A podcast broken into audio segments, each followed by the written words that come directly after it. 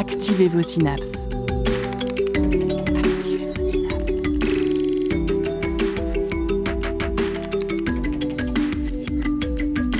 Poussez la porte du labo des savoirs et entrez dans un monde de science et d'expérience. C'est le labo des savoirs.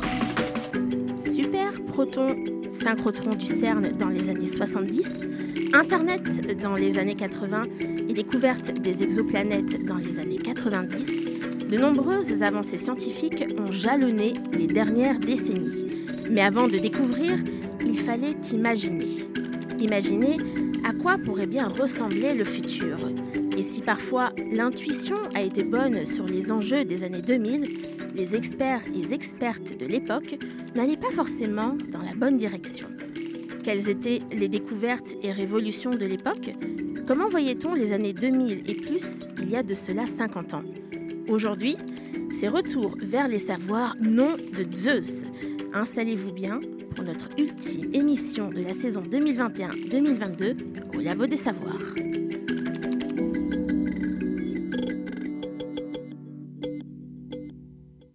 Pour la dernière émission de cette saison 2021-2022, les bénévoles du Labo des Savoirs ont fouillé dans les archives pour trouver le monde d'aujourd'hui vu par les scientifiques du passé. Une émission avec nos chroniqueurs et nos chroniqueuses du jour, à commencer par Mélissa. Bonjour à toi. Bonjour. De quoi est-ce que tu vas nous parler aujourd'hui? Alors aujourd'hui, je vais vous parler de l'évolution du séquençage ADN. Très bien, merci. Eh bien, à tes côtés, nous avons Marie. Bonsoir Dunia, bonsoir à tous. De quoi est-ce que tu vas nous parler? Alors on va parler bébé éprouvette et purification de l'air. Très bien, j'enchaîne, j'enchaîne avec Jérémy. Bonjour à toi. Bonjour, bonjour. Quel est ton sujet du jour? Alors on va aborder des trucs et des machins en lien avec le nucléaire. Et tu as donc placé truc et machin. Je suis très fière de toi, Célie, à tes côtés. Salut à toi. Salut Donia. Et à toi, qu'est-ce que tu vas nous raconter? Eh ben, une fois n'est pas coutume, je vais vous parler euh, des enfants et de, du futur pour les enfants? Ok, on n'a pas le choix. Hein Allez, Sophie, Sophie, à toi. Ben, moi, j'ai trouvé un super magazine euh, qui date des années 90 et qui prédit le futur en 2015. Donc, euh, une grande plongée euh, vers le retour vers le passé pour se plonger dans le futur. Dans les transistors, un événement aujourd'hui, le lancement de France Info. France Info, c'est du news, du news et encore du news. Et oui, du news tous azimuts de 7h à 0h30 avec quelques notes musicales quand même. France Info, la dernière née des radios service public et la première du genre diffuse depuis ce matin. Élise Lucet n'a pas raté le coup d'envoi.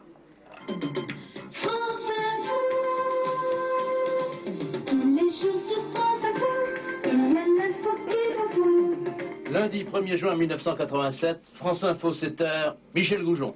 Pour réaliser France Info, une quarantaine de personnes sont sur le pont depuis trois mois, mais c'est en fait de toute l'infrastructure de Radio France que bénéficie cette nouvelle radio. Journalistes, correspondants étrangers ou radio locale, France Info a toutes les de la radio autour de son berceau. Donnez-moi 20 minutes et je vous donnerai le monde, c'est le slogan ambitieux des journalistes de cette radio.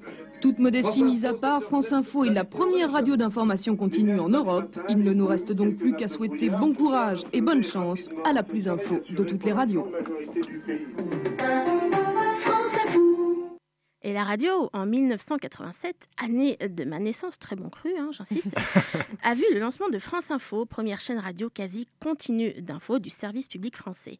France Info, la plus info des radios, avec son logo noir et jaune.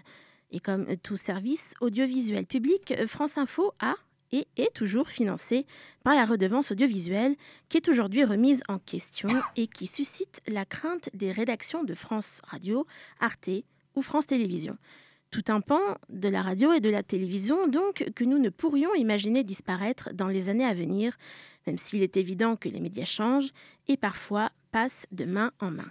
Par exemple, avant que Science et Vie ne se fasse racheter en 2019 par le groupe Reworld Media, qui voit plutôt les rédactions journalistiques comme des organes publicitaires, Science et Vie était en 1990 un grand mensuel de vulgarisation scientifique et tu t'es procuré le dernier hors-série, Sophie, en cette belle journée de 1990. Tout à fait, Dounia. Il est sorti cette semaine de septembre et comme c'est la rentrée, ils ont fait un numéro spécial en collaboration avec deux écoles. L'ENSKI, l'école nationale supérieure de la création industrielle, et l'ESJ Paris, l'école supérieure de journalisme. Alors les étudiants de journalisme et de design ont enquêté auprès d'experts sur huit grands domaines. Habiter, se déplacer, communiquer, apprendre, se nourrir, se soigner, faire du sport et enfin se vêtir, le tout en 2015. Euh, mais tu ne vas pas nous lire tout ce magazine, il fait 180 pages quand même. oui, oui, c'est vrai qu'ils ont tendance à écrire beaucoup. Alors c'est pour ça que je vous ai fait une petite sélection des meilleures prédictions pour 2015. Et pour commencer, je me suis penchée sur le chapitre Se déplacer. À quoi va ressembler la voiture de 2015 Eh bien, le nombre d'automobilistes risque d'exploser dans les grandes villes, ça on le sait déjà en 90.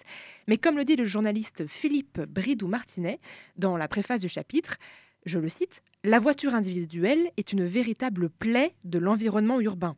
Polluante, coûteuse, mangeuse de place, l'automobile est le moyen de locomotion le moins adapté à la ville.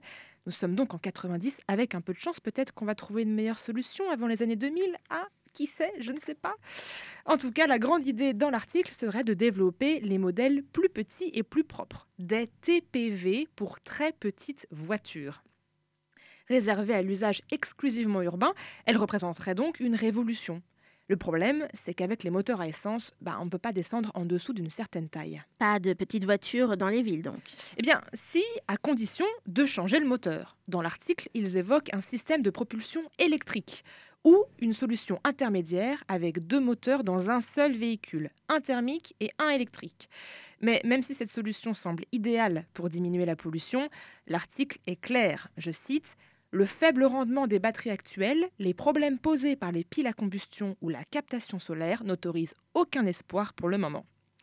L'année suivante, en 1991, le constructeur Matra a quand même annoncé présenter son premier modèle électrique. On va voir comment eux vont relever le défi. Alors, une autre solution pour les villes serait un moyen de transport individuel pour faire l'interaction entre tous les moyens de transport collectifs, comme le bus, le métro, l'avion ou le train un designer français, Tanguy Lemoing, propose l'idée d'une patinette motorisée et pliable pouvant aller jusqu'à 30 km/h. Un prototype est déjà construit, j'ai hâte de voir ce que ça donne, en espérant qu'on n'ait pas l'air trop bête en costard-cravate à rouler sur une patinette électrique. Ils en avaient de l'imagination en 90, rien de tout cela ne pourrait arriver, hein, non? Alors, bon, petit retour en 2022, Dounia, sept ans après les prédictions de ce journal, donc, il est clair que côté voiture, on a enfin surmonté les soucis techniques pour réussir à créer et généraliser ces fameuses voitures hybrides, thermiques et électriques, qui étaient prophétisées dans les années 90. Si la voiture individuelle est toujours massivement utilisée, hélas, par les urbains, les villes font de plus en plus de place au vélo, pression écologique oblige, et aux trottinettes électriques. Ils ont plutôt vu juste de ce côté-là, finalement. Merci Sophie pour ce retour dans le passé et on te retrouvera pour d'autres billets du Turfu. Partons maintenant pour le 10 décembre 1980, jour anniversaire de la mort d'Alfred Nobel et a eu lieu, comme le veut la traduction, la remise des fameux prix Nobel. Et cette année, le prix de chimie a été attribué à trois chercheurs pour leur contribution aux avancées technologiques sur la manipulation de l'ADN. Paul Bert pour sa technique d'ADN recombinant et l'autre de Frédéric Sanger et Walter Gilbert pour leur technique de séquençage de l'ADN. Et cette découverte que tu souhaites nous partager aujourd'hui, Mélissa, son histoire est incroyable. De part et d'autre de l'Atlantique, Sanger à Cambridge au Royaume-Uni et Gilbert à Harvard aux États-Unis travaillent tous les deux, chacun de leur côté avec leur équipe respective, sur la même chose. Une technique pour déterminer base après base la séquence de n'importe quel ADN. En effet, dix ans après le décryptage du code génétique qui nous permet d'établir la correspondance entre une séquence d'ADN, acide désoxyribonucléique de son vrai nom, et la protéine qui en découle, il était devenu indispensable de déterminer les séquences d'ADN. Depuis février 1977, ceci est désormais doublement possible grâce aux deux techniques, celle de Sanger et celle de Maxam et Gilbert. Elles permettent toutes les deux de déterminer une séquence d'ADN base après base, mais avec une approche différente. Celle de Sanger, basée sur la synthèse d'ADN, et celle de Maxam et Gilbert sur la dégradation de l'ADN. Donc une technique qui crée et une technique qui détruit. Euh, quel est le principe de la synthèse de l'ADN par exemple, Mélissa? Alors la synthèse de l'ADN, c'est comme la cuisine. il faut plusieurs éléments. Il faut un cuisinier. Ici, l'ADN polymérase, qui est l'enzyme qui synthétise l'ADN. Ce cuisinier suit une recette. Ici, un brin d'ADN. L'ADN polymérase utilise ce brin d'ADN comme modèle. Ensuite, on donne des ingrédients au cuisinier, notamment des bases azotées. Adénine, thymine, cytosine et guanine, ou plus communément appelées A, T, G et C. L'ADN polymérase va lire le brin d'ADN modèle, base après base, et va ajouter au fur et à mesure la base complémentaire. Un A va toujours en face d'un T, et un C va toujours en face d'un G, et inversement. L'enzyme va donc utiliser les bases qu'elle va trouver autour d'elle pour synthétiser ce nouveau brin d'ADN complémentaire au brin modèle. Donc, si je comprends bien, pour déterminer la séquence d'ADN, il faudrait trouver un moyen pour connaître quelle base azotée cet ADN polymérase a utilisée. Et pour cela, Sanger a trouvé une astuce. Il a modifié les bases azotées de manière à ce que la suivante ne puisse pas s'accrocher. Ainsi, si l'enzyme utilise une base modifiée, la synthèse de l'ADN s'arrête là. Par exemple, en faisant la synthèse de l'ADN avec des bases azotées normales plus des bases azotées G qui ont été modifiées, on sait que les nouveaux brins d'ADN provenant de ce tube auront forcément pour dernière base un G. Sanger a fait ça, a fait la même chose avec les trois autres bases. Il reste plus qu'à marquer l'ADN radioactivement pour pouvoir les repérer sur un gel d'électrophorèse. On dépose le contenu de chaque tube dans une colonne de ce gel, on les fait migrer en même temps grâce à un courant électrique. Plus le nouveau brin est petit, plus il migrera loin. Une fois la migration complète, on regarde la ligne tout en bas. Si on voit une bande d'ADN dans la colonne des A, la première base est donc un A. La ligne juste au-dessus, il y a une bande dans la colonne des C, la deuxième base est donc un C. On remonte comme ça, ligne par ligne, et on peut ainsi lire des séquences d'ADN par paquet de 100 bases environ. Sanger a mis bout à bout beaucoup de paquets comme ça pour publier en février 1977 la séquence du bactériophage Delta X174, long de 5375 bases. Eh bien, ça fait un paquet de bases à lire et ça semble être une technique plutôt complexe. Oui, en effet, le gros désavantage de la technique de Sanger, c'est qu'elle fait appel à la synthèse de l'ADN. Les conditions pour qu'elle se réalise sans problème restent encore aujourd'hui assez compliquées et coûteuses. Alors que la technique de Maxam et Gilbert, qui est, elle, en 1980 la plus utilisée, fait appel à la dégradation de l'ADN. Elle nécessite uniquement d'avoir plusieurs copies d'un même brin d'ADN, on les divise dans quatre tubes et on les fait réagir séparément avec des réactions chimiques particulières. Gilbert et son étudiant Maxam ont effectivement découvert que certaines réactions chimiques dégradaient spécifiquement certaines bases azotées. Ils en ont trouvé quatre, une pour chaque base azotée. Pratique Donc après réaction, il reste plus qu'à marquer les brins d'ADN radioactivement, les faire migrer sur un gel, comme pour la technique de Sanger. Elle aussi permet de lire une séquence d'ADN par paquet de 100 bases environ.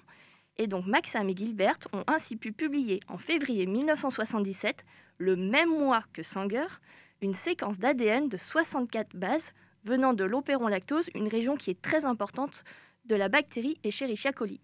Donc le développement de ces deux techniques au même moment, toutes deux reconnues et récompensées par un prix Nobel seulement trois ans après leur publication, montre leur importance capitale pour le monde scientifique. En 1980, c'était le génome d'un bactériophage qui avait été décodé, mais les scientifiques rêvaient de décoder des génomes bien plus importants. Et c'est beau de rêver, car oui, aujourd'hui, en 2022, le séquençage humain est non seulement possible, mais il est aussi beaucoup plus rapide. Il a fallu 13 ans pour obtenir le premier séquençage complet du génome humain en 2003. En janvier 2022, des chercheurs de Stanford ont battu le record du monde en séquençant un génome humain en, tenez-vous bien, 5 heures et 2 minutes. Cette différence vient notamment des progrès considérables faits dans l'automatisation des techniques. Aujourd'hui, c'est la technique de Sanger qui prédomine. Et oui, désolé Maxime et Gilbert, vous avez connu votre heure de gloire, mais elle n'a pas duré longtemps, car avec l'arrivée de la PCR, polymérisation chain reaction, initiale désormais bien connue du grand public, la technique de Sanger a pu être facilement automatisée. Et en plus d'être plus rapide, ces séquençages sont aussi devenus plus sûrs. Et oui, on a notamment remplacé les marqueurs radioactifs par des marqueurs fluorescents, qui sont donc beaucoup moins nocifs. Et surtout, on peut associer une couleur fluorescente à un type de base. Par exemple, quand l'enzyme intègre un A au cours de la synthèse du brin d'ADN, une couleur rouge sera émise, du bleu pour le T, etc., etc. On peut donc lire la séquence en temps réel. Adieu les quatre tubes, la migration sur gel et la lecture ligne par ligne. Bonjour le tube capillaire et la lecture en temps réel des fluorescences faite par la grosse machine qui est le séquenceur ADN. Tant de progrès réalisés en 40 ans, a-t-on trouvé de nouvelles applications pour ces techniques de séquençage de l'ADN Eh bien, grâce à ces séquenceurs dits de nouvelle génération, les applications du séquençage de l'ADN sont beaucoup trop nombreuses pour toutes les énumérer. Une des applications récentes, et qui parlera à tout le monde, c'est l'identification des nouveaux variants de virus. Très utile en temps de pandémie, mais également très utilisé pour déterminer des variants de gènes qui peuvent provoquer une maladie ou non. En biologie évolutive, on peut observer l'évolution d'un gène. Et quelle version du gène est restée au cours de l'évolution? Pourquoi cette version est-elle restée? Donne-t-elle un avantage pour la survie de l'espèce concernée? Et c'est pas fini. Aujourd'hui, on peut aller dans l'infiniment petit en séquençant l'ADN provenant d'une seule et unique cellule. Couplé à de la micro-dissection laser, on peut ainsi reconstituer une coupe d'organes et replacer les cellules les unes par rapport aux autres avec leurs séquences d'ADN respectives. Quand je vois les progrès technologiques réalisés en à peine 20 ans, j'ai vraiment hâte de voir ce que l'avenir nous réserve et je vous donne donc rendez-vous dans 20 ans au Labo des Savoirs pour une nouvelle chronique.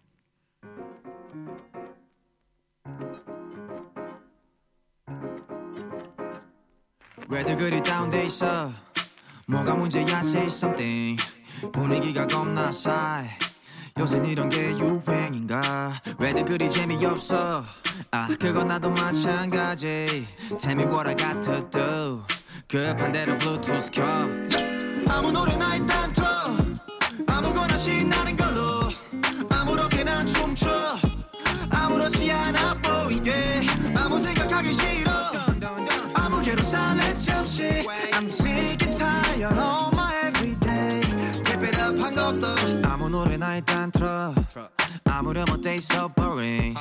아무래도 refresh가 시급한 듯해 쌓여간 스트레스가. 배꼽 빠질 만큼만 복속하고 싶은 날이야. You're one of my thugs. 어디야 넌올때 병 맥주랑 가끔 늦게 사와 uh. 클럽은 구미가 잘안 당겨 우리 집 거실로 빨랑워 왜 보이는 영령껏 차단시켜. 밤새 수다 떨 시간도 모자라. 누군 힘들어 죽겠고 누군 축제. 괜히 싱숭생숭. I want my douchebag 좀 전까지 못 차지. 하다 한명두 명씩 자리. 왜들 그리 다운돼 있어 뭐가 문제야 say something. 분위기가 겁나 싸해. 요샌 이런 게 유행인가? 왜들 그리 재미없어? 아 그건 나도 마찬가지. Tell me what I got to do 급한 대로 블루투스 켜. 아무 노래나 일단 틀어. 아무거나 신나는 걸로. 아무렇게나 춤춰. 아무렇지 않아 보이게. 아무 생각하기 싫어. 아무개로 살래 잠시. I'm sick tired of my everyday Keep it up 한 곡더 떠나지 못할 바엔 창밖은 쳐다도 안봐 외가닥에서 주태를 부려도 No worries at all 이미지 왜 챙겨 그래봤자 우리끼린데 우 늦기 전에 my pants bitch 이 시대가 얼마 남았어. 편한 옷으로 갈아입어. You look nice. 기름하여 얼핏 보면 그냥 코미디. 이렇게 무해한 파티 처음이지. 망감이 격차하는 새벽 2시경. 술잔과 감정이 송돌이쳐. 왜들 그리 다운돼 있어. 뭐가 문제야 say something 분위기가 겁나 싸해. 요샌 이런 게 유행인가. 왜들 그리 재미없어 아 그건 나도 마찬가지. Tell me what I got to do 급한 대로 블루투스 켜. 아무 노래나 일단 틀어. 아무거나 신나는 걸로. 아무렇게나 춤춰. 아무렇지 않아 보이게. 아무 생각하기 싫어. 아무개로 살래 잠시 I'm sick and tired of my everyday. Keep it up 한곡더 아무 노래나 일단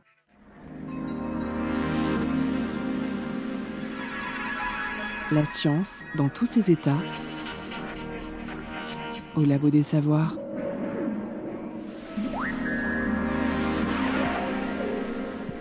C'était le choix musi- musical de Melissa avec Zico et son titre Anything. Mais je revois mon envoyé spécial, Sophie. Tu es toujours avec ton hors-série de Science et Vie sur la vie quotidienne en 2015. Alors, d'où tu es en 1990, à quoi est-ce que ça va ressembler le 21e siècle? Eh ben oui, je feuillette, je feuillette, et pour l'instant, ça va ressembler à un monde informé et connecté. Alors, sur la première page du magazine, le rédacteur en chef, Jean-Pierre Isikovic, nous présente dans un édito les grandes tendances qui sont apparues quand il a réalisé le numéro, et il nous parle notamment de la démultiplication des sources d'informations et des moyens d'y accéder.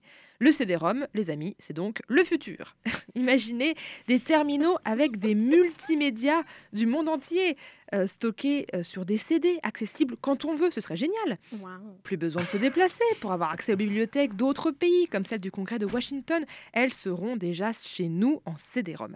Et si les ouvrages, les films et les documents ont été au préalable stockés de manière magnétique ou optique, il suffira de composer le numéro d'appel, de dialoguer avec un système d'assistance pour nous guider dans l'océan d'informations disponibles, puis de commander les documents qu'on aura euh, sélectionnés, et ensuite ils vont apparaître directement chez nous sur un écran plat HD, qui veut dire haute définition. Ça en fait de la technologie. Euh, fantastique, euh, mais waouh euh, À quoi est-ce que vous pouvez ressembler ces machines à part des écrans plats Ah bah c'est une très bonne question, Dounia. Eh bien les terminales, les terminaux de consultation seront donc multimédia. Ça veut dire le son, ça veut dire l'image, ça veut dire le document, tout en un. Les experts s'accordent à dire qu'il y aura donc une sortie son numérique haute fidélité, une image HD sur ce fameux écran plat qui pourrait être à cristaux liquides ou avec un rétroprojecteur pour faire un écran géant, une sortie de documentation sur papier ou un support électronique pour consulter des textes, des illustrations, des photos,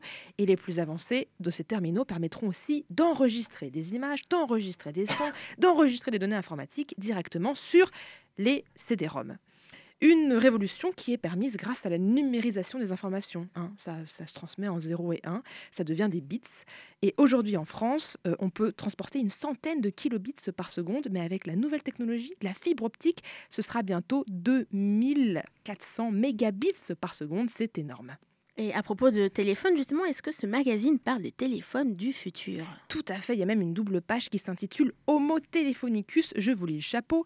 Miniaturisé, bien sûr sans fil, doté de multiples fonctions, le téléphone du siècle prochain sera portable. Première conséquence, chacun deviendra pratiquement joignable à tout instant.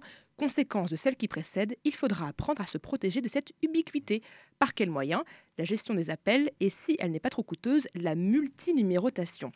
Bref, le téléphone portatif fera bien partie de notre quotidien en 2015, mais ça ne sera pas si facile à gérer. En tout cas, il sera petit, très personnel, puisqu'on aura un numéro qui ne s'adressera qu'à nous, à nous-mêmes. Par contre, certains défis techniques n'ont pas encore été relevés. Par exemple, quand je sors de chez moi, comment envoyer et recevoir des appels si je m'éloigne de ma borne relais? Il faudra certainement que je fasse une manipulation sur ma machine pour me localiser, me signaler au réseau et pour que les appels me soient adressés. Des bornes avec un rayon d'action de 200 mètres devraient même être dispersées partout dans la ville pour permettre d'appeler où l'on veut, par exemple depuis les parcs publics. Ainsi, nous deviendrons tous des humains connectés. Eh bien, merci Sophie. Et avec un peu de chance, ces nouveaux téléphones permettront d'écouter la radio et le labo des savoirs de partout. Et que de choix pour les générations futures. Mais Marie, justement, j'ai une grande question pour toi. Qu'on s'est tous et toutes posé, qu'on se pose encore aujourd'hui et qu'on continuera à se poser, comment on fait les bébés? Bonne bah, question, Duna. Tu vas nous l'expliquer aujourd'hui, mais dans, le, dans un cadre d'un cas un peu particulier. Euh, oui. Alors, même si le cas dont je vais vous parler aujourd'hui s'apparente plutôt du miracle, ce mois de juillet, donc le 25 juillet 1978, est né le premier bébé éprouvette à l'hôpital d'Oldham en Angleterre. Il s'appelle Louise Brown et a été conçu par fécondation in vitro. Attends, Marie, c'est quoi la fécondation in vitro? Alors, la fécondation in vitro est une fécondation qui se réalise en dehors du corps de la mère, c'est-à-dire que la rencontre entre les spermatozoïdes et l'ovule n'a pas lieu au cours d'un rapport sexuel, mais elle a été recréée de manière artificielle en laboratoire. Un ovule de la mère et du sperme du père sont prélevés séparément, puis l'ovule est fécondé en laboratoire, ce qui forme un œuf, et celui-ci est réintroduit dans l'utérus de la mère pour se développer normalement, comme dans le cas d'une grossesse classique. Dans le cas de Madame Brown, donc la mère de Louise, celle-ci a été jugée stérile en raison d'une obstruction des trompes de Fallope. Cette maladie empêche le cheminement de l'ovocyte depuis les ovaires vers l'utérus et rend donc toute rencontre impossible entre les spermatozoïdes et l'ovule. Pour réussir à donner naissance à ce premier bébé éprouvette, de nombreuses recherches ont été nécessaires. En effet, depuis 20 ans, les scientifiques savent réaliser la fécondation in vitro, mais chez le lapin. Donc le fonctionnement des ovocytes humains, vous en doutez, est un cycle très différent de celui des ovocytes de lapin. Et pour réussir à adapter cette fécondation in vitro connue chez le lapin à l'humain, le physiologiste Robert Edwards a décrit de manière précise les hormones qui régulent la maturation de l'ovocyte et a défini le moment où l'ovocyte est sensible à la fécondation du sperme. Il y a dix ans, donc en 1969, le premier ovocyte humain est fécondé au laboratoire. Seul problème, l'ovocyte arrêtait son développement après s'être divisé qu'une seule fois. Le chercheur découvre alors que pour la fécondation in vitro fonctionne, il fallait que l'ovocyte ait pu maturer dans les ovaires. C'est ensuite au tour du gynécologue Patrick Steptoe d'entrer en scène. Il a réussi à développer une méthode pour extraire du corps de la mère un ovule. Il a ensuite fécondé cet ovule en laboratoire à l'aide du sperme du mari de Madame Brown. Et pendant cinq jours, l'ovule fécondé a été conservé dans une éprouvette dans des conditions favorables à la vie le temps que se forment les fameuses 64 cellules constituant l'œuf humain. Cet œuf a ensuite été implanté dans l'utérus de la mère et l'embryon a grandi selon le cycle normal de la grossesse. Certains médecins considèrent que cette méthode pourrait permettre à 10% des femmes stériles de devenir mères. D'autres sont opposés à cette méthode, évoquant des risques génétiques. Ce miracle de la vie soulève donc de nombreuses questions éthiques. En attendant, nous pouvons nous réjouir que la petite fille se porte à merveille. Et aujourd'hui, en 2022, est-ce que la fécondation in vitro est toujours d'actualité? Oui, et plus que jamais. Aujourd'hui, environ 2,9% des enfants sont conçus par fécondation in vitro. Cela veut dire que sur une classe de 34 élèves, l'un d'entre eux est un bébé éprouvette, ce qui est beaucoup. Aujourd'hui, le processus, processus est un peu plus optimisé que pour les premiers bébés éprouvettes. La mère prend en effet pendant deux semaines deux médicaments hormonaux qui stimulent la production d'ovocytes. L'ovulation, soit le moment où l'ovule est libéré par les ovaires et prêt à être fécondé, est déclenchée à l'aide de l'injection d'une autre hormone. 36 heures après cette injection, c'est au tour du gynécologue d'agir. Il procède à l'aspiration des ovocytes, contenus dans l'ovaire à l'aide d'une aiguille d'aspiration. Le recueil du sperme s'effectue le même jour et le tout, donc les spermatozoïdes et les ovocytes, sont placés dans un milieu de culture. Le résultat de la fécondation s'observe 20 heures plus tard et un à deux embryons formés suite à la fécondation laboratoire sont ensuite déposés dans l'utérus à l'aide d'un fin cathéter. Après quoi la mère peut poursuivre sa grossesse normalement.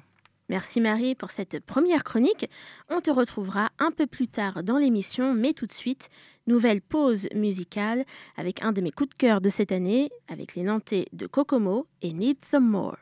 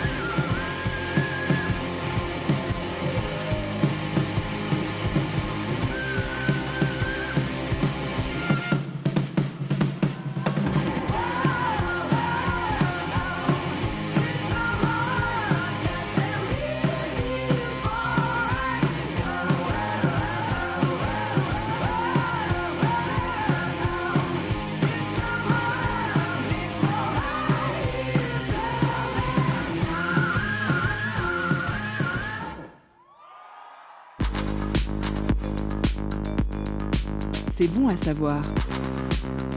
C'est bon de savoir. C'est le Labo des Savoirs.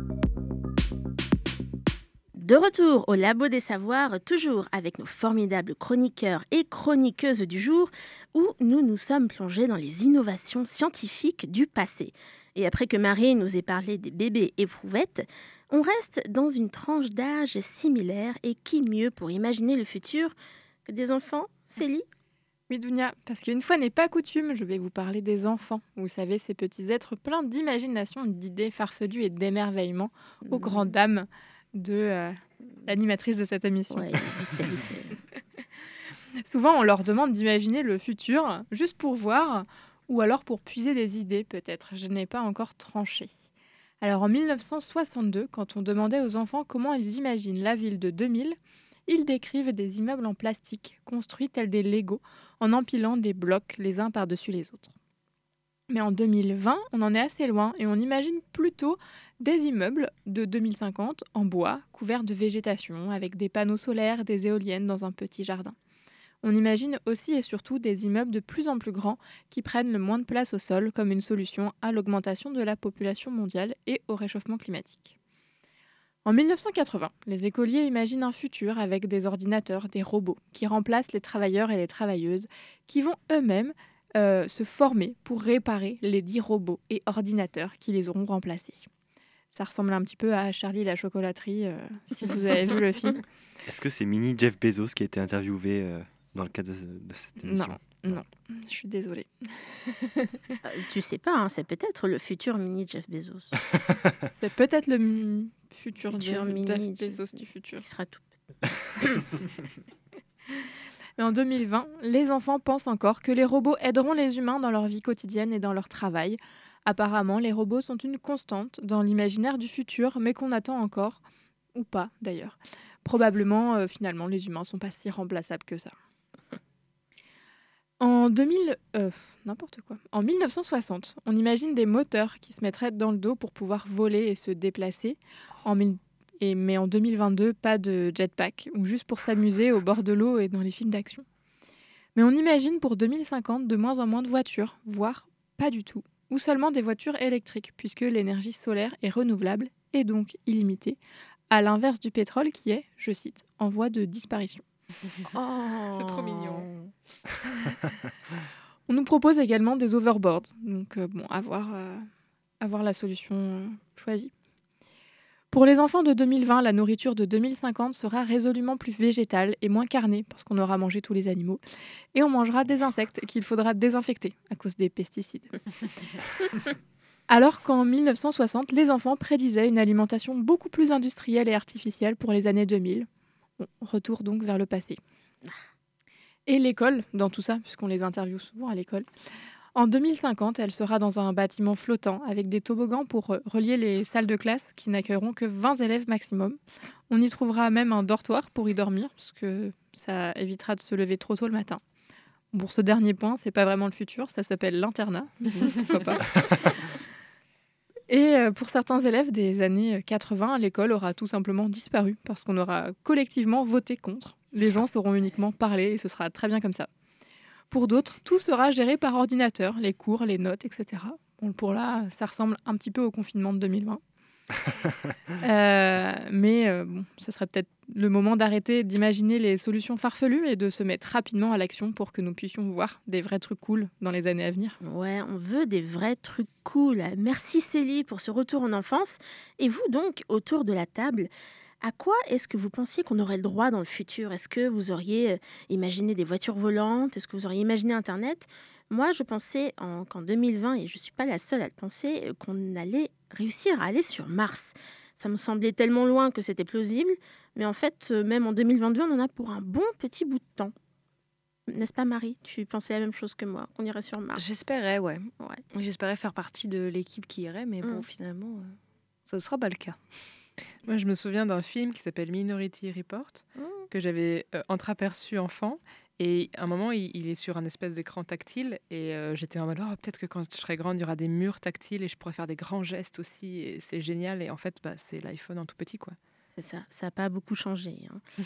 Et on peut maintenant se projeter vers le retour en 2000, en 1933, pas du tout en 2000, en 1933, où la revue Science et Monde propose chaque semaine un condensé de vulgarisation sur les technologies en vogue. Euh, Figurez-vous qu'à cette époque, on fantasme sur le nucléaire, une technologie alors encore mystérieuse, n'est-ce pas Jérémy? Et oui, l'atome permet d'apporter des éléments de réponse à la question posée dans l'hebdo que fera l'électricité en l'an 2000 alors, sacré exercice d'anticipation, on commence à le comprendre, hein, que d'anticiper quelles seront les sources d'énergie électrique presque 70 ans plus tard. Alors, avant de comprendre la direction prise par l'auteur de cet article, Jean Labadie, je voudrais que l'on constate à quel point le problème posé dans l'article reste d'actualité. Le journaliste déplore le fait que l'électricité, je cite, ne cesse pas d'avoir toujours son fil à la patte, ses câbles de tout calibre, avec, à chaque bifurcation, un transformateur. Il attend le moment où l'électricité obtiendra son autonomie, chaque moteur électrique emportant avec lui sa provision d'énergie. Alors je sais pas vous, mais cette idée d'embarquer au sein du moteur une petite portion d'énergie, hein, ça me fait diablement penser à une batterie. Alors elles, existent déjà dans les années 30, notamment la batterie au plomb, qui équipe encore à l'heure actuelle euh, nos véhicules à carburant fossile. La densité d'énergie qui est stockée est relativement faible. L'article relate en effet que les quelques voitures électriques qui sont disponibles à cette époque doivent embarquer près de 250 kg d'accumulateurs au plomb pour garantir une autonomie de 120 km en roulant à une vitesse de 60 km/h. Donc, euh, pas très rapide. Ouais, il faut pas être pressé, ouais. Mais bon, c'était pour la région parisienne, donc euh, j'imagine qu'avec les bouchons, tout ça, pas besoin de beaucoup plus. Alors, il évoque les travaux d'Einstein qui posent l'équivalence entre la matière et l'énergie, et donc il nous fait rêver en dessinant la possibilité de consommer la matière afin d'alimenter des machines, et notamment bah, sa voiture. Alors, comment faire? Ce n'est pas si simple. Hein. L'article évoque vaguement le moteur à radium de Pierre Curie, mais sans trop donner de détails techniques. Alors, cette machine semble s'inscrire dans une quête un peu impossible de l'époque moderne euh, pour le mouvement perpétuel. Alors l'article s'ouvre sur d'autres modes de production d'énergie électrique, euh, notamment des centrales aéroélectriques qui seraient des lointains ancêtres de l'éolienne. Alors déjà en 1933, on envisageait donc d'autres types d'énergie avec cette vision peut-être qu'il y aurait là un enjeu majeur de la société. Bah, tout à fait. Et on a là un point de vue qui semble assez euh, original en 2022, tant le nucléaire et les énergies renouvelables semblent être mis en opposition alors qu'elles pourraient peut-être toutes contribuer à un mix bien décarboné. Mais surtout, en 2022, il faut tout de même reconnaître que l'on n'a pas encore installé de générateur nucléaire dans sa voiture. Mmh. Alors, Jean Labadie a mis quand même le doigt sur l'incroyable densité d'énergie contenue dans la matière. Alors pour info, il faudrait environ 100 tonnes d'essence pour retrouver l'énergie stockée dans 1 kg d'uranium 235. Alors le nucléaire n'a pas vraiment permis de supprimer des lignes électriques ou de supprimer de transformateurs, puisqu'au contraire, le réseau français s'est bien centralisé avec des centrales qui fonctionnent comme des nœuds incontournables. Alors néanmoins, quelques dispositifs ont tenté d'exploiter ces réactions nucléaires pour fabriquer une sorte de pile. C'est le cas d'un pacemaker développé dans les années 70 par un consortium euh, comprenant Medtronic, Alcatel et le CEA. À l'époque, les pacemakers sont alimentés par des piles au mercure et qui demandent un remplacement tous les 18 mois. L'utilisation d'une pile au plutonium permet une durée de vie supérieure à 10 ans. Alors, dans les faits, euh, parmi les quelques milliers de personnes qui sont équipées de ce pacemaker, plusieurs le portent toujours aujourd'hui. Alors comment ça marche très rapidement? En gros, les noyaux de plutonium, de plutonium vont se désintégrer et libérer de la chaleur. La chaleur, elle est captée par un thermocouple qui est un capteur en fait qui va transformer euh, cette chaleur en une tension. Et donc c'est comme ça qu'on peut ensuite alimenter euh, le pacemaker. Alors il faut aussi imaginer une, protection autour de l'alimentation pour bah, éviter d'irradier la personne de l'intérieur parce que euh, on risque de la tuer autrement. Hein. la première implantation d'un tel dispositif a été réalisée en France, hein, première mondiale, en 70. Et il y avait alors 125 mg de plutonium dans le pacemaker. Donc Iron Man n'a vraiment rien inventé. Hein. On aurait peut-être pu tous et toutes le devenir, moyennant quelques problèmes cardiaques? Alors, c'est peu probable car ces pacemakers ont été remplacés par des équipements alimentés par une pile au lithium. Alors, la durée de vie de 10 ans est toujours garantie et la fabrication est beaucoup plus simple. Hein. Vous imaginez, pas besoin de fabriquer du plutonium pour un pacemaker. Alors, c'est plutôt cocasse car c'est cette même batterie qui aujourd'hui alimente majoritairement les véhicules électriques. Et donc, petite question pour vous autour de la salle, euh, euh, autour de la salle, autour de la table. À votre avis, euh, combien est-ce qu'on embarque de kilos de batterie dans un véhicule électrique? De kilos de batterie? Ouais, Ah, J'en ai aucune idée. 20 20, c'est le juste poids. Vos propositions? 17. 17. Ouais. Bon, on est très très loin, euh, c'est 250 kilos, Ah oui. qui était eh ben, la masse qui était jugée comme délirante hein, par Jean Abadi en euh, 1933. Alors qu'il se rassure, hein, les piles nucléaires ont quelques applications. Certaines sondes spatiales sont alimentées par ce genre de dispositif. On peut penser par exemple aux sondes voyageurs qui ont été lancées il y a presque 45 ans. Et bon, les générateurs sont toujours en état de marche, mais ils arrivent un peu à bout de souffle. On peut s'en douter. Alors, il en reste encore un peu, je vous le mets quand même Oui, allez, un petit oui. peu, un petit peu. La foule est en délire. Alors, Jean Labadie conclut son article sur une note moins technique, en appelant les lecteurs et les lectrices à s'imaginer les problèmes sociaux qui vont découler de ces inventions. Alors, qu'est-ce qu'il entend par là? Il mentionne deux choses, la surproduction et le chômage. Ou joyeux. Ce qui, je dirais, est euh, une bonne anticipation aussi du futur. Alors, cette crainte de la surproduction m'a tout de suite fait penser à un roman de Karel Čapek, paru en 1922, La fabrique d'absolu. Il imagine une mystérieuse machine qui tire l'incroyable énergie de la matière, ce qui semble être une anticipation justement des combustibles nucléaires. Alors ces usines tournent alors à plein régime, produisent des quantités débordantes de tout et de n'importe quoi, et les gens sont ensuite touchés par une sorte d'épidémie de mysticisme, comme si le côté divin de la matière qui imprégnait l'atmosphère, euh, son enveloppe matérielle étant euh, détruite. Alors de notre côté, dans le monde de 2022, on a trouvé une autre religion pour faire face à cette production, qui est la quête de productivité et de rationalisation de tout et n'importe quoi, ce qui nous permet de créer plus de valeur, plus de richesse et d'acheter toujours plus de trucs. On dirait un slogan pour résoudre tous nos problèmes actuels. Et ça me rappelle quelque chose. Un travailler plus pour gagner plus. Je propose que Nicolas Sarkozy retourne aussi en 1933. Hmm. Euh, alors pour le chômage, on hésite. Euh, Faut-il partager le travail en passant 32 heures, créer des bullshit jobs pour compenser, ou maintenir la pression sur les personnes qui sont un peu hors ce système de l'emploi en les conditionnant euh, à un investissement bénévole? Je trouve que c'est très difficile de trancher. Jean Labadie nous propose sa réponse. Je cite. Parallèlement aux progrès techniques inéluctables, l'humanité aura fait quelques découvertes morales, notamment celle-ci, que l'industrie doit avoir pour le service intégral de l'humanité tout entière et non de servir de base à des compétitions nationales. Alors je dois admettre que je me méfie toujours lorsqu'on invoque le progrès inéluctable, parce que pour qui, pourquoi, on ne sait pas. Euh, par contre, cette déclaration amène une dernière question. Où sont donc ces inventeurs? Où sont donc ces chercheuses qui arriveront aujourd'hui à faire émerger ces découvertes morales déjà formulées en 1933 Quand, sans dessus dessous, plus rien ne se résout. Je veux du soleil, soleil, soleil, soleil. Quand le monde dégringole, se dérobe le sol. Je rêve de soleil, soleil, soleil, soleil. Mm, mm. Le ciel se pacifie et que tout vire au gris. Je pense au soleil, soleil, soleil, soleil. Quand l'espoir d'un coup se vide dans l'épaisseur algide, je deviens le soleil, soleil, soleil, soleil. Quand je repense à l'aurore où s'étendaient nos corps sous le soleil, soleil, soleil, soleil.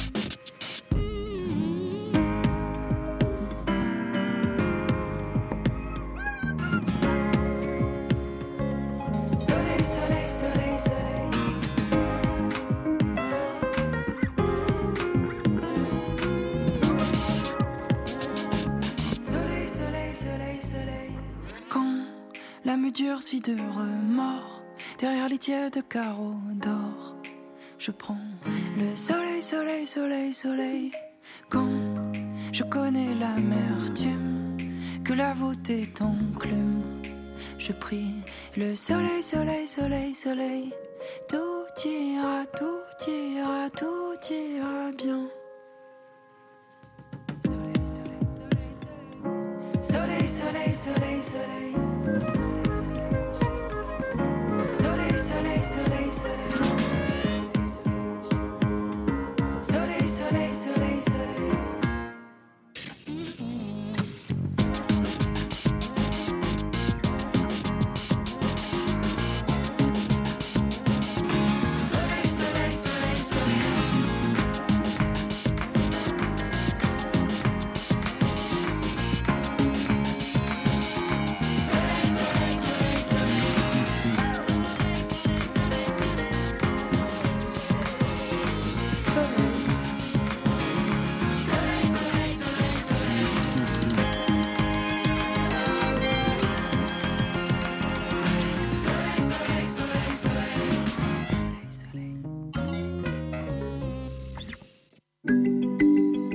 Des Savoirs. Émission activatrice de synapses. Nous revenons au Labo des Savoirs après avoir écouté Team Up avec Soleil sur recommandation de Jérémy. Et Sophie, grâce à toi, on a une meilleure idée de ce qui nous attend en 2015. Tu nous as parlé des nouvelles technologies de communication de notre future maison. Et quelle est la dernière pépite que, que tu nous as trouvée dans ton magazine de 1990 Eh bien, une pépite euh, bien sympathique sur comment on vit. Alors déjà sur la première page, le rédacteur en chef nous présente une autre des grandes tendances qui sont apparues dans ce numéro. Je vais vous en lire quelques lignes. Une caractéristique apparaît d'abord à travers presque tous les items, l'extension en profondeur de la révolution électronique et informatique, il est difficile de trouver un objet, si courant soit-il, dont nos experts n'imaginent pas qu'il recèle d'ici 25 ans une puce intelligente qui le rendra capable de recevoir l'information, de la traiter, de la mémoriser et de s'auto-réguler. C'est captivant, c'est comme des mini-ordinateurs partout, c'est génial. Et cette technologie omniprésente apparaît dès le premier chapitre hein, de, de cet ouvrage sur l'habitat. Alors, l'habitat, il y aura plein de nouvelles choses. Des nouveaux matériaux préfabriqués, des plans en 3D pour voir la maison du futur avant même qu'elle soit construite sur un ordinateur, c'est fou. Une robotisation des chantiers, c'est dingue. En 2015, notre chez nous sera du sur-mesure technologique.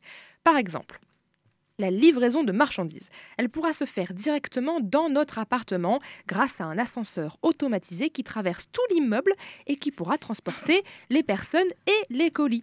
En sortant de chez nous, à l'inverse, on pourra aussi, aussi utiliser cet ascenseur pour y déposer du courrier, du linge pour le teinturier, le plateau repas que l'on aura commandé la veille ou ses sacs vides.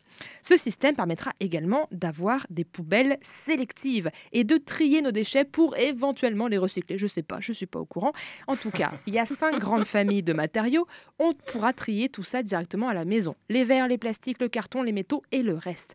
Les déchets seront compressés en petits paquets étanches, placés dans un conteneur, puis acheminés par l'ascenseur jusqu'au sous-sol où là, une palette automatisée pourra reconnaître la nature des paquets grâce à un étiquetage magnétique, puis les répartir dans les différents services de collecte municipale. C'est génial.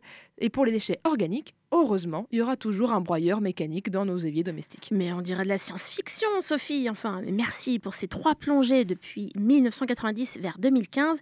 Et en attendant ce futur promis, nous sommes, nous, toujours en studio à Prune.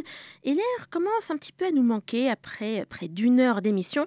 Marie, des chercheurs auraient donc trouvé le moyen de purifier l'air ambiant des salles de réunion, des salles de cours ou même de ce studio grâce à une meilleure gestion de l'humidité et de l'utilisation de sel. C'est bien ça? Tout à fait, Dunia, c'est ce que révèle une étude américaine publiée en avril 1952 dans Science par trois chercheurs américains. Ils ont montré que le taux d'humidité de l'air et la présence ou non de sel influent sur la capacité des agents pathogènes à nous rendre malades. Tout d'abord, il faut savoir que de nombreuses maladies d'origine aérienne sont difficiles à éviter. En effet, nous respirons tous en permanence l'air ambiant et nous le polluons par nos, nos éternuements, nos toux, etc. Beaucoup de maladies infectieuses d'origine aérienne sont ainsi très contagieuses et parfois mortelles, comme le rhume, la grippe, la pneumonie et la Covid-19. Euh, non, pardon, la Covid-19, c'est le délire d'un écrivain de science-fiction chinois qui prédit une grande épidémie pour 2020. Bref, revenons donc à nos moutons, ou plutôt à nos miasmes.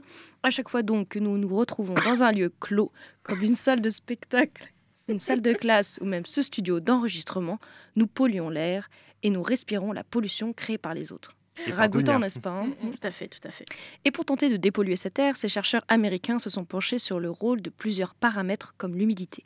D'après eux, l'air en soi est neutre et indifférent à l'égard des germes pathogènes mais un certain degré d'humidité confère à cette air pardon, un pouvoir bactéricide. En effet, les chercheurs ont montré que si l'humidité de l'air est de 50%, alors il se révèle mortel pour les germes. Bon, comme ça, ça peut paraître un peu farfelu, mais les scientifiques ont fait des expériences sur des souris. Elles ont été contraintes de respirer un air infecté d'influenza, de rhume et de pneumonie. Et accrochez-vous bien, toutes les souris sont mortes lorsque l'humidité de l'air ambiant était de 20%. Alors que lorsque l'humidité était de 50%, seuls 20% des, des, souris sont mortes. Et ce résultat restait vrai, quelle que soit la quantité de pathogènes dans l'air. Cette découverte pourrait être une première explication au fait que les maladies respiratoires sont plus ou moins présentes en certaines saisons. Les fameux temps à rhume dont nous parlaient nos grands-parents. Mais d'après ce que tu me dis là, Marie, je pense qu'il faudra qu'on pense à surveiller de près l'humidité de ce studio pour éviter que nous tombions tous malades avant les vacances. Mais euh, quel est le rapport avec le sel du coup?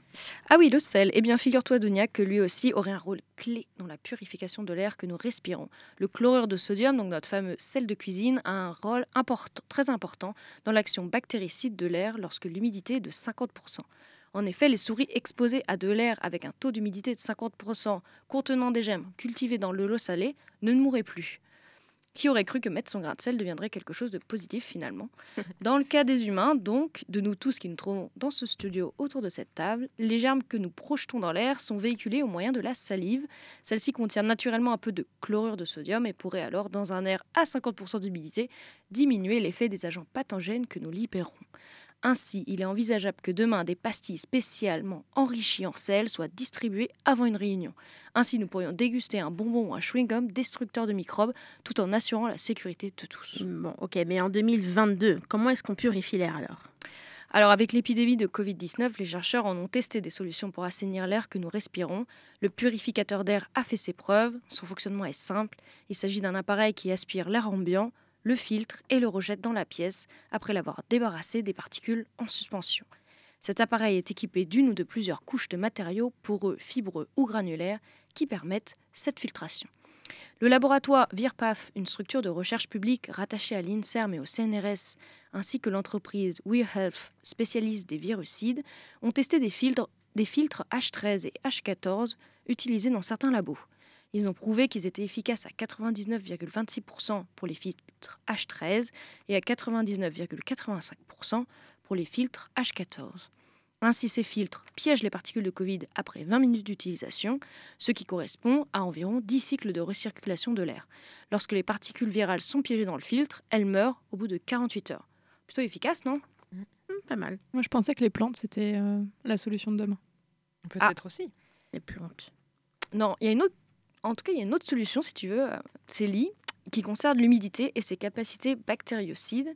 Une méta-étude a regroupé les résultats de 10 études internationales et elle a montré que le taux d'humidité optimal dans une pièce pour éviter la propagation des virus se situe entre 40 et 60% Or, le chauffage ou une aération excessive de la maison peut faire baisser le taux d'humidité en dessous des 30 les humidificateurs d'air sont donc aussi un moyen de lutte contre les infections virales en hiver ou dans des environnements secs. Nos ancêtres n'avaient donc pas si tort. Par contre, nous vous déconseillons de consommer les bonbons au chloride de sodium vendus comme des solutions miracles contre la Covid. Ils ne sont pas bons pour votre santé et leur efficacité contre la Covid n'a nullement été prouvée scientifiquement. Eh bien, merci Marie de nous rappeler euh, quelques bons sens euh, concernant ces bonbons au sel au chloride de sodium. Et vous avez eu cours de l'heure écoulée autour de la table quelques visions des futurs possibles inspirées par les avancées technologiques du passé. Et je pense que les chroniqueurs et chroniqueuses autour de la table seront d'accord avec moi. Cette plongée dans les textes d'il y a 30, 40, voire plus, vous a peut-être montré que le passé, finalement, c'était il n'y a pas si longtemps que ça.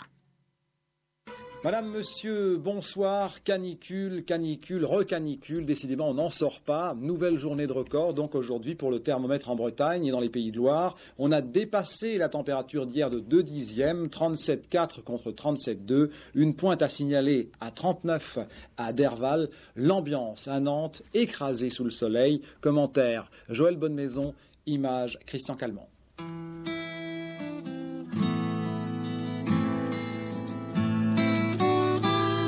38 degrés l'après-midi. En ville, comme ici à Nantes, loin de la brise des côtes, la canicule se fait lourdement sentir. On traque la fraîcheur dans les jardins publics, près des fontaines ou dans les bassins de la cité. La démarche pesante et la tenue vestimentaire raccourcie, les citadins nantais n'ont pas connu une montée du mercure aussi importante depuis 38 ans. Ce n'est plus le café, c'est l'assommoir, au moins fait-il de bonnes affaires. Pas du tout, parce que vous voyez, la terrasse est totalement vide, il euh, n'y a personne. En somme, il fait presque trop chaud. Il fait presque trop chaud pour, euh, pour les gens, qui restent chez eux d'ailleurs. Chaude et désertique, telle est la cité des Ducs sous un soleil de plomb. On dit que le plus dur est fait et la météo promet une température à la baisse pour la semaine prochaine. On devrait échanger, si tout va bien, l'enfer des tropiques contre la lumière d'août. Petite musique bucolique, préoccupation de l'occupation des terrasses, où on parle plus de météo tropicale que de dérèglement climatique. Une autre époque? Pas si sûr, quand on voit en 2022 les canicules qui nous frappent, toujours plus fortes et toujours plus tôt, et le traitement de l'information au sujet des catastrophes climatiques en cours et à venir. Preuve s'il en est aujourd'hui, en juin 2022, que les questions d'hier continuent à être les questions d'aujourd'hui et qu'il nous est urgent de les reformuler pour saisir pleinement les enjeux de demain.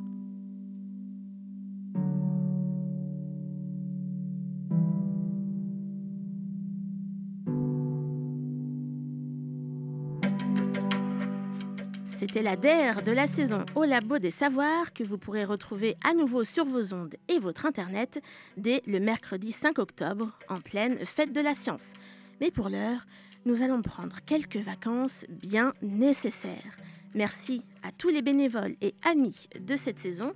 Merci donc à Lorraine, Anthony, Jérémy, Mélissa, Marie, Célie, Nolwenn, Floriane, Hélène, Aurore, Katia, Paul, Valentin, Julie, Mathis, Paulin et merci à Sophie, ma pigiste préférée, sans laquelle je n'aurais pu survivre à cette saison. Et merci à vous, chers auditeurs et auditrices, de nous avoir accompagnés tout au long de cette année. Merci, à Sonia. Merci, merci à vous. Et pendant l'été, vous pourrez retrouver tous nos contenus sur le www.labodesavoirs.fr et sur vos applications de podcast. Prenez soin de vous en notre absence et on vous dit à la rentrée 2022 pour une nouvelle saison.